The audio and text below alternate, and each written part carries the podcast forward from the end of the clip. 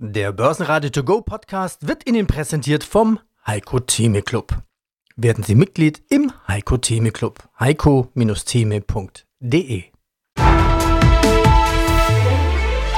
Börsenradio Network AG Marktbericht Schichtwechsel in den Studios des Börsenradio. Kollege Peter Heinrich ist heute auf Tour. Und für den Marktbericht am Montag meldet sich Andreas Groß. Und Sie hören heute Interviews mit Heiko Geiger von von Tobel.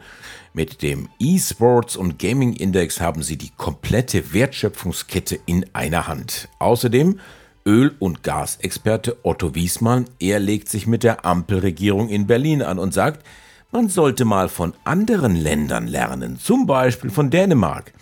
Dort setzt man nämlich seit der Ölkrise der 70er Jahre schon auf erneuerbare Energien. Und den Beginn macht Kryptoexperte Mirko Rexig von Bitcoin 2 Go über den geplanten Bitcoin ETF in den USA. Wenn einer den Startschuss macht, sagt er, dann BlackRock. Viel Spaß beim Durchhören, vielleicht geben Sie uns ja ein Feedback dazu. Ja, hi, mein Name ist Mirko, ich bin der Gründer von Bitcoin 2 Go, eine Wissensplattform rund um Krypto. Wir haben auch eine andere Plattform mit finanzwissen.de und was wir eigentlich schaffen wollen, ist quasi auch die Brücke zu schlagen zwischen der Kryptowelt und der Finanzwelt, weil ich der Meinung bin, dass beides zusammengehört. Und diese Kryptowelt, steigen wir damit mal ein, sie ist mit einem Thema elektrisiert, so will ich das mal sagen, und zwar seit Finanzinvestor BlackRock einen ETF auf den Bitcoin an den Start bringen will nähern wir uns mal ganz vorsichtig. Warum ist das etwas Besonderes, ein ETF auf Bitcoin? Ja, vor allem ein ETF in den USA. Wenn man jetzt mal in Europa schaut, wir haben schon ETF-ähnliche Produkte rund um Bitcoin, rund um Ethereum und andere Kryptowährungen. Das ist also hier schon gang und gäbe. Aber in den USA haben wir das eben noch nicht. Und das Spannende daran ist eigentlich nicht nur, dass jetzt der größte Vermögensverwalter BlackRock mit in den Lostopf gegangen ist, es sind ja auch schon andere Anbieter, die bei der SEC eher abgeprallt sind. Das Entscheidende ist eigentlich, was passiert dann, wenn dieser ETF da ist? Und das ist der spannende Part, denn dann können auch eben größere Fonds in den USA, die aus rechtlichen Gründen gar nicht die Möglichkeit haben, jetzt Bitcoin zu kaufen, über diesen ETF sich quasi auch in diesen Markt platzieren. Und da haben die Kryptoinvestoren große Hoffnung, ich persönlich auch, einfach aus der Tatsache heraus, dass ein BlackRock sich nicht aus Spaß denkt, hey, wir machen jetzt mal einen Bitcoin-ETF, sondern es gibt eine Nachfrage dafür. Es war, gab ja sehr viele positive Aussagen, auch zuletzt vom CEO Larry Fink zu dem Thema Krypto allgemein. Er sieht es als digitales Gold jetzt in Bezug auf Bitcoin. Also spannende Zeiten, aber gut Ding will Weile haben, denn das Thema ETF, das schwebt schon seit Ewigkeiten im Crypto-Space durch die Gegend. So wahrscheinlich wie jetzt war es aber noch nie.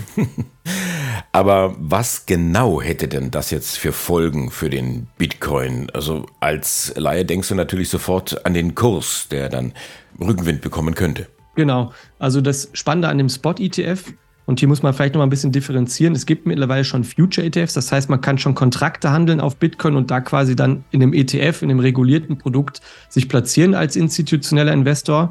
Der große Unterschied mit dem Spot-ETF ist, dass man jetzt das Ganze auch mit echten, in Anführungsstrichen, Bitcoin hinterlegt. Das heißt, diejenigen, die den ETF auflegen, BlackRock zum Beispiel, arbeiten dann zusammen mit Coinbase in diesem Fall, die als Verwahrer fungieren. Das heißt, wenn jetzt ein Institutioneller kaufen möchte, sagen wir mal 10.000 ETF-Anteile, die 10.000 Bitcoin zum Beispiel entsprechen, dann müssen diese auch gekauft werden am Markt und hinterlegt. Und das ist halt natürlich ein großer Impact dann auf den Markt selbst. Und da hofft man sich, dass quasi durch den Start des ETFs erstmal so eine richtig gute Geldschwemme kommt. Man spricht immer vom Big Money, das große Geld. Und das würde tatsächlich auch Bitcoin so ein bisschen noch weiter die Schwankung nehmen und noch näher ranrücken an ein echtes Finanzprodukt, was es für mich eigentlich auch schon ist. Covestro und Rheinmetall halten als Spitzenreiter den DAX im Plus. Mit 15.800 Punkten beendet der Leitindex den ersten Handelstag der Woche und das ist ein kleines Plus von 0,4 Prozent. Und damit ist er freundlicher unterwegs als die NYSE, zumindest zu Handelsbeginn. Gold und Öl legen auf hohem Niveau nochmal zu. Vor allem bei Öl ist das ein Angebotsthema, nachdem die OPEC um Saudi-Arabien die Fördermengen weiter gedrosselt hält. Rheinmetall profitieren von einem Instandhaltungsauftrag für Panzer für die Ukraine und Covestro vom Interesse seitens Abu Dhabi National Oil. Die Rückversicherer aus München und Hannover profitieren von der Nachfrage nach Versicherungsschutz gegen Naturkatastrophen. Da kann man durchaus mal die Preise anheben. Rückrufe sind in der Automobilindustrie leider fast schon die Regel geworden. Im Triebwerksbau dagegen absolute Ausnahme. Umso verschreckter reagieren Anleger bei MTU. 12% Verlust. Mein Name ist Heiko Geiger von Tobel und ich leite dort den Zertifikatebereich für Privatanleger. Ich bin Andi Groß vom Börsenradio. Heiko, vergangenen Sonntag ist in Köln die Gamescom zu Ende gegangen. Die Gamescom ist die weltweit größte Messe für Computerspiele und Videospiele. 320.000 Besucher. Das ist dreimal so viel, mehr als dreimal so viel wie bei der IAA in München. Gaming ist also keine Randerscheinung mehr. Jeder zweite spielt Computergames, Männer gleichermaßen wie Frauen. Durchschnittsalter 35 Jahre. Jetzt testen wir doch mal kurz gemeinsam diese Statistik. Ich bin kein Gamer, also musst du einer sein. Hattest du schon Berührungen mit dem Thema?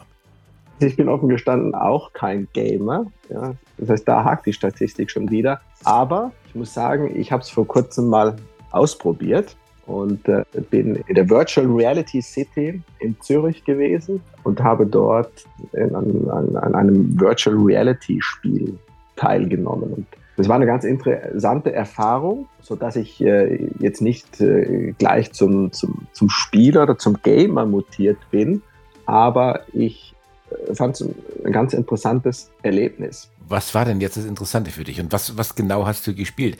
Erklär es mir. Ich bin, wie gesagt, kein Gamer. Ich habe keine Ahnung en Detail, worüber du jetzt eigentlich sprichst und was diese Faszination ausmacht.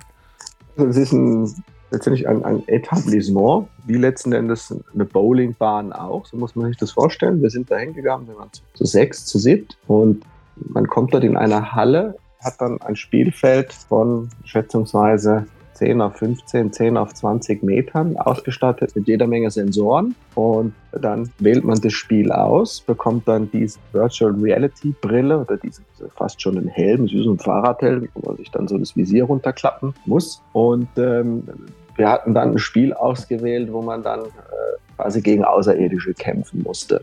Also war so ein Teamspiel und war dann auch so ein bisschen, hatte so Strategieelemente drin, weil man nicht immer zusammen war in dieser virtuellen Welt, sondern hat dann auch kleine Gruppen gebildet, die dann auch mal getrennt wurden und so. Man konnte miteinander kommunizieren, also über, über Mikrofon konnte man miteinander kommunizieren, konnte sich absprechen und musste dann im Prinzip die Erde von dem Angriff dieser Außerirdischen äh, retten.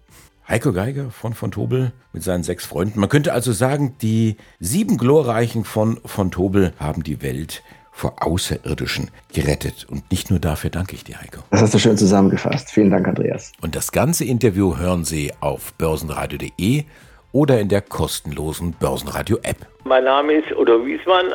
Seit 1989 bin ich quasi als Energieberater tätig mit Optionen und Future-Aktien und jetzt eher mit Strom, Gas. Und das Wichtigste für mich ist natürlich der Preis.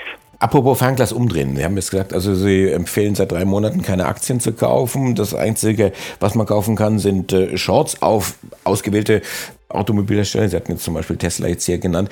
Wie sieht denn das ganz speziell bei dem Thema Rohstoff aus? Wer da jetzt handeln möchte?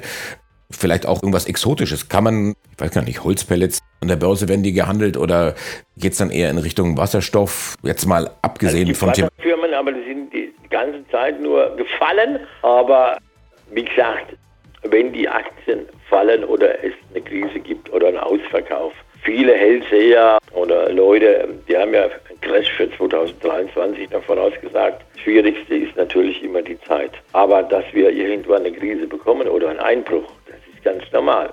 Aber nur niemand weiß wann. Genau, das weiß niemand. Das kann in Sekundenbruchteile passieren oder langsam abwärts gehen. Nehmen Sie mal an, die Immobilienblase.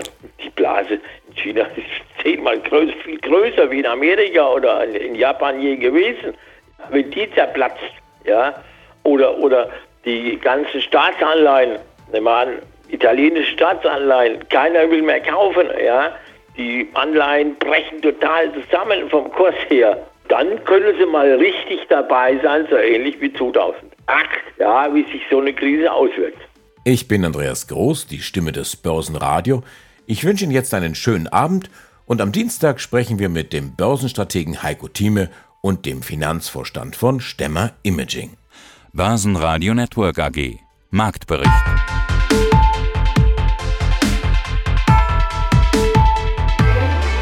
Das Börsenradio Nummer 1. Börsenradio Network AG. Der Börsenradio To Go Podcast wurde Ihnen präsentiert vom Heiko Theme Club. Werden Sie Mitglied im Heiko Theme Club. heiko-theme.de